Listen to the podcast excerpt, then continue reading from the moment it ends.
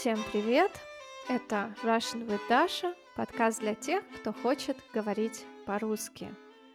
Сегодня у меня в гостях Зарина. Привет, Зарина! Привет, Даша! В прошлом выпуске мы немного поговорили о ксенофобии. Зарина наполовину русская, наполовину таджичка, и она сталкивалась с неприятными ситуациями в школе и в стране, в которой она жила. Если вам интересно, то обязательно послушайте. А в этом выпуске мы поговорим про изучение иностранных языков и менталитет, а, разница в менталитетах русских и иностранцев. И Зарина также поделится своим опытом. Транскрипции на русском и английском есть на Патреоне и в моем сообществе на YouTube. Если хотите присоединиться, ссылки в профиле. И в конце этого выпуска мы озвучим домашнее задание, которое тоже доступно на Патреоне. Итак, Зарина, сколько языков ты знаешь? Вместе с русским я хорошо знаю четыре языка и учу пятый.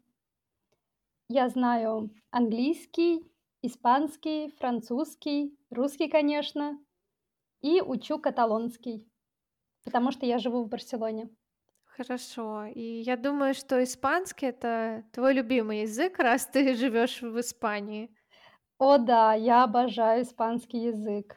Как ты считаешь, что самое главное при изучении иностранного языка? Ну, во-первых, это огромное желание этот язык знать. Во-вторых, нужно понимать, что это процесс, который невозможно пройти за одну неделю. Нужно сразу настроиться на долгую работу. И третье — это дисциплина. Дисциплина очень важна.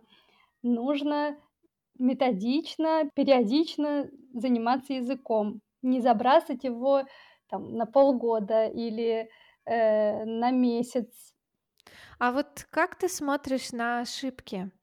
Многие переживают по поводу того, что не очень хорошо еще знают язык, поэтому стесняются говорить. Вот ты сразу начала пытаться общаться, говорить на изучаемом языке, или ты ждала какого-то момента, когда накопятся знания, и ты сможешь их смело применить? Ну, это мы говорим про языковой барьер, да? Угу. Интересно, что языковой барьер бывает не у всех.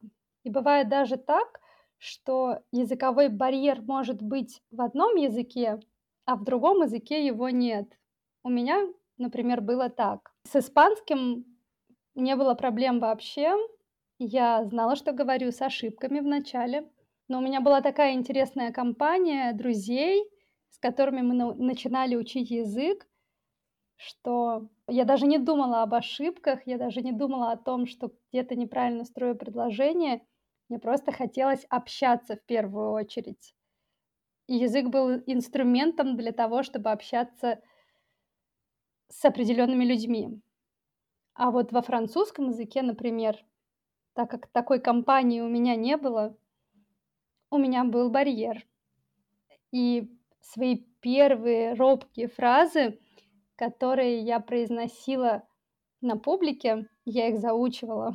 Я заучивала фразы, репетировала их дома, смотрела ви- видео на YouTube, как это примерно проходит, и шла в магазин, например, покупать круассан с заученными фразами. Угу. Ну, я представляю, какой стресс ты испытывала в тот момент. Мне кажется, что французы в целом очень щепетильно относятся к языку, и я помню момент, когда я приехала во Францию, я летела как раз в Испанию, и у меня было несколько часов в Париже.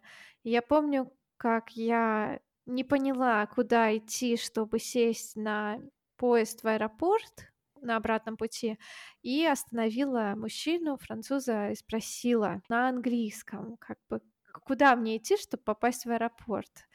И он начал отвечать по-французски, причем очень-очень много красивых фраз. Он так гордился тем, что он э, говорит со мной по-французски. Я уловила смысл, я поняла, потому что я немного понимала слова, которые он говорит, но это просто было так забавно, что француз на твою просьбу на английском все Да. равно отвечает по-французски, понимая, что ты не очень хорошо разговариваешь.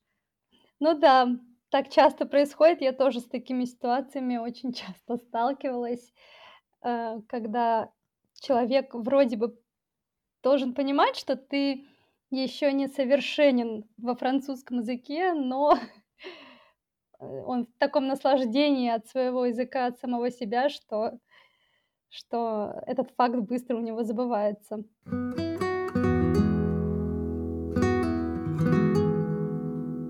Ты сказала, что у тебя были друзья, которые изучали одновременно с тобой. Мне кажется, что это супер классный способ раскрепоститься. И вот как раз у меня сейчас эм, проходит разговорный клуб.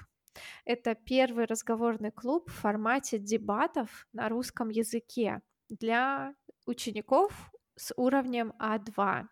И я думаю, что разговорный клуб — это великолепная возможность улучшить свои навыки, запомнить новые слова и также познакомиться с людьми, которые тоже влюблены в язык. И, наверное, не так страшно становится общаться на изучаемом языке, когда ты говоришь с такими же иностранцами. Я я абсолютно с тобой согласна, Даша. Я делала как раз то же самое. Ходила в языковой клуб, чтобы общаться с иностранцами на испанском языке, у которых был примерно такой же уровень, как у меня, примерно такие же интересы, как у меня. Это мне очень помогло раскрепоститься, а когда ты раскрепощен, то намного проще и приятнее учить язык. Да, и я помню, что ты даже выступала на публике, не говоря идеально, но делала какую-то презентацию, да? Расскажи об этом. Да! Это как раз был каталонский язык. Это примерно начальный уровень был, совсем начальный уровень. И меня пригласили на местный рынок, чтобы провести мастер-класс по приготовлению традиционного русского блюда. С условием, что я буду говорить только на каталонском языке. Я думаю, а почему бы и нет? Мгм. И пошла готовить пельмени, рассказывая каталонским бабушкам на моем ломаном каталонском языке, как делать пельмени. Все были очень рады, и через несколько дней я встретила одну сеньору на том же рынке, и она мне сказала, что попробовала их повторить дома. Класс. Мне кажется, такие задачки со звездочкой, так скажем, только укрепляют наше желание изучать и также веру в себя, потому что когда ты видишь отдачу от людей, которые тебя слушали, это вдохновляет и мотивирует еще больше.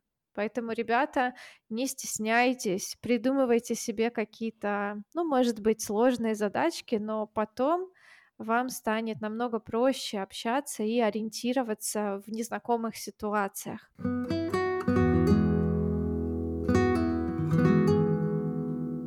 Твой муж француз, правильно? Да. Мне интересно, вам сразу было легко найти, ну, так скажем, общий язык? Или были какие-то моменты недопониманий или, может быть, культурных особенностей, культурных различий в начале вашего общения? Да.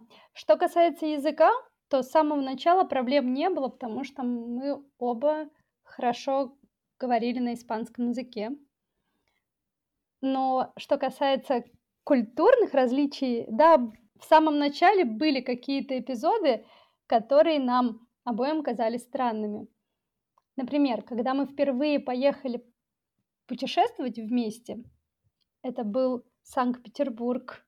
Мы жили в небольшом отеле, где была общая кухня, и решили однажды не идти в кафе на завтрак, а приготовить его на кухне. Купили фрукты, творог, э, еще какие-то ингредиенты. И я быстренько начала суетиться на кухне. Все резать, готовить. И сказала на тот момент моему парню, чтобы он пошел в номер и подождал, пока я приготовлю завтрак. Мгм. Он очень удивился, почему он должен ждать меня в комнате, а я готовить. Для него это было странно, почему мы не можем готовить вместе или почему он не может приготовить этот завтрак. Ну, в моей голове, хотя у нас не было патриархального порядка в семье, но так как в целом у нас довольно патриархальная страна и патриархальная культура, по крайней мере, она была такой, когда я была маленькая, когда росла. Почему-то вот у меня отложилось, что место женщины на кухне. Ну, не, я бы не так сказала, да. все-таки, ну, наверное, что девушка ухаживает Да, за парнем, да. когда это касается еды. Да, а Батисту было странно, почему я его прогнала. Он сказал, ну, я же тоже буду завтракать, почему я тоже не могу готовить вместе с тобой. Мгм. И вот здесь началась моя перестройка э, в сторону равноправия э, в парах.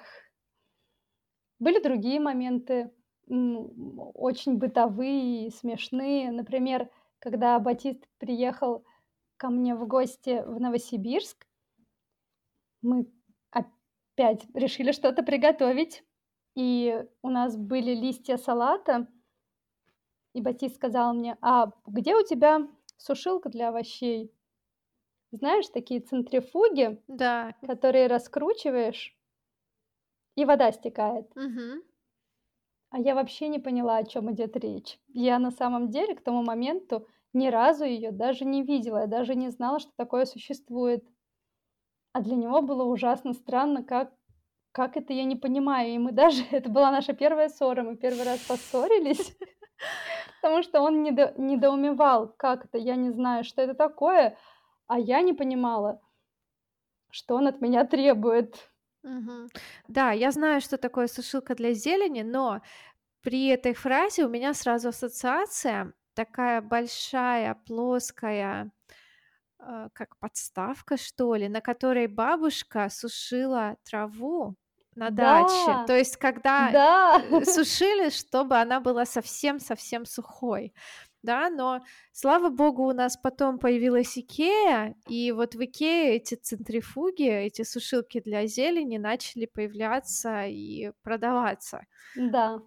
Какие-то еще моменты бытовые? Ну вот на самом деле все моменты, что касается культурных различий, были связаны с тем, что мне какое-то время понадобилось для того, чтобы привыкнуть к равноправию в парах, что уборка это общее занятие, э, готовка это тоже общее занятие, содержание дома это все наши общие дела. Для Батиста всегда это было нормой, а мне пришлось к этому привыкать. Да, то есть в России женщины часто делают работу по дому без помощи мужчины, и я рада, что это меняется, эта тенденция уходит, и сейчас все больше в парах мы видим, ну, может быть, не равноправие, но какую-то взаимозаменяемость, да. Это очень хорошее слово даже, взаимозаменяемость. Я намеренно не говорю помощь. Мое отношение к этому абсолютно поменялось за эти годы. Для меня это не помощь, это наша, это обязанность нас двоих. Наш Да. дом, и мы вместе его содержим.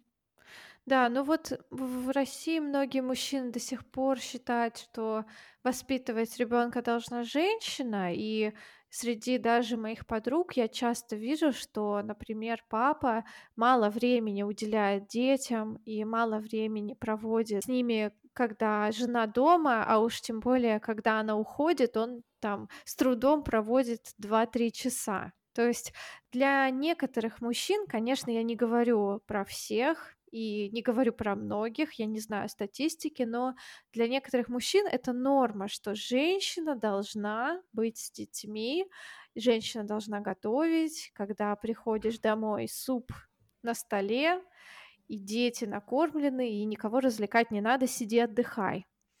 Но сейчас все больше и больше а, женщин говорят о том, что хотят свободы, да, во Да. время материнства и нанимают няню или там дают мужу ребенка. Но я думаю, что все равно до Франции нам еще далеко в этом плане, например. Ну, я думаю, что это правда большое отличие между не всеми, как ты правильно сказала, но, наверное, большинством, э, российских пап и европейских отцов. В Европе, в частности, во Франции, в Испании, папы невероятно интегрированы в воспитание детей с момента родов женщины, где даже не стоит вопрос о том, участвует ли мужчина в родах. Например, отец моего мужа, это было 40 лет назад, больше 40 лет назад, участвовал в рождении своих детей. И даже тогда уже люди не задавали себе вопрос, нужно это делать или нет. Это Мгм. было чем-то нормальным уже очень давно. И с и сейчас папы очень интегрированы в воспитание детей. И что касается мужских отпусков, это абсолютно не что-то странное или не из ряда вон выходящее здесь. Здесь отцы точно так же берут отпуск, как как и матери.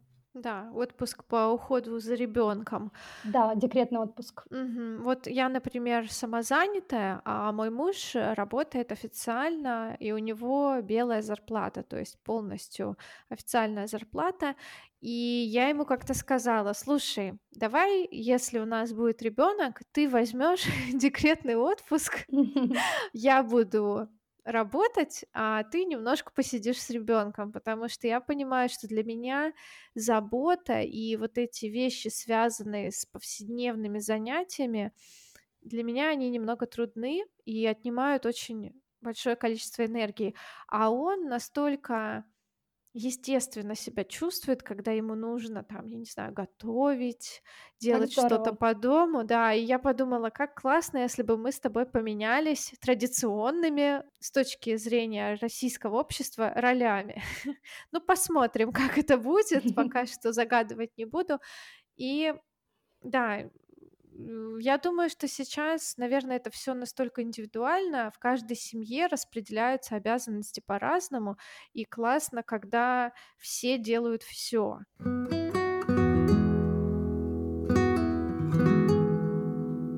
Давай назовем, наверное, 3 глобальных отличия русского человека от европейского человека, от, э, француза или испанца. Вот какие-то 3 черты или 3 момента, которые вот бросаются в глаза сразу. Мне кажется, что касается девушек, то девушки в Европе более самодостаточны и больше уверены в себе. В первую очередь, что касается карьеры.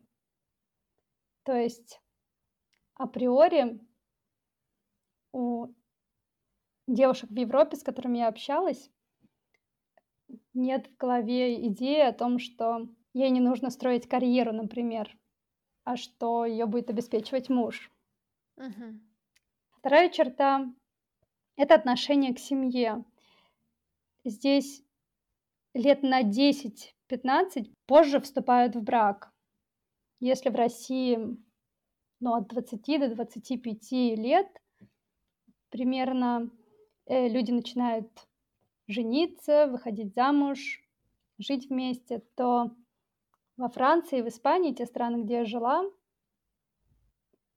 можно спокойно увидеть людей, которые в 30 лет еще живут с родителями. Мгм. Э, люди не спешат строить семьи. Но когда семьи уже построены, то, как правило, они довольно крепкие. Разводов здесь намного меньше, чем в России. И третье отличие, которое я бы выделила в пользу русских ребят- это невероятная начитанность и уровень культуры.